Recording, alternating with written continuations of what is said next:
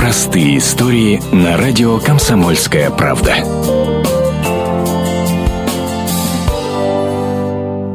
Трескучий мороз под 40 и непроходимая сибирская тайга. Посреди зимовье, а в нем двое. Охотник со сломанной шеей и его сын, который ухаживает за отцом. Вместе они ждут весны, чтобы выбраться из тайги. На помощь и не надеются. Никакой связи с миром.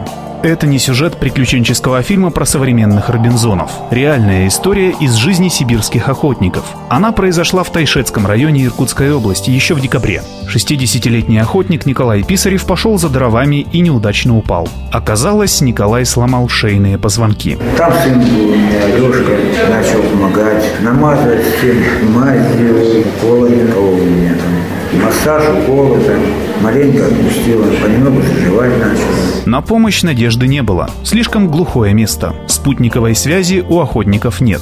Дорого. А до ближайшего населенного пункта 140 километров. В этом году связи не было, потому что моя избушка под горой, только вот с местными охотниками, 3-4 километра от силы. Помощь пришла случайно, спустя два месяца. Приехал сельчанин с провизией. Он и сообщил о беде спасателям. На вертолете Николая доставили в больницу. Шейные позвонки после самодельного бандажа из лыжи, хотя и неправильно, но срослись. А спинной мозг и вовсе не пострадал. Спасибо спасателям, хорошо сработали.